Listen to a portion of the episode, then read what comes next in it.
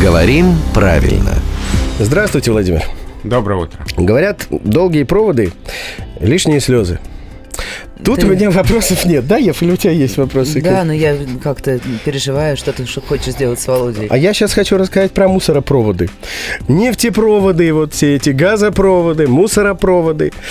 Куда все это девать? Столько проводов. Я думаю, эти варианты так распространены, потому что неудобно произносить с ударением на последнем слоге мусоропровод, нефтепровод, ну, водопровод, Что вот газопровод. я никак не понимаю, что значит неудобно. Вот и я не понимаю. Наконец-то слишком- я могу присоединиться к Еве.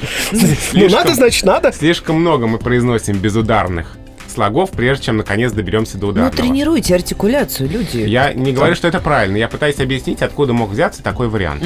И тем не менее, э, он не является нормативным. То есть правильно газопровод, нефтепровод, водопровод, мусоропровод, везде ударение на последнем слоге.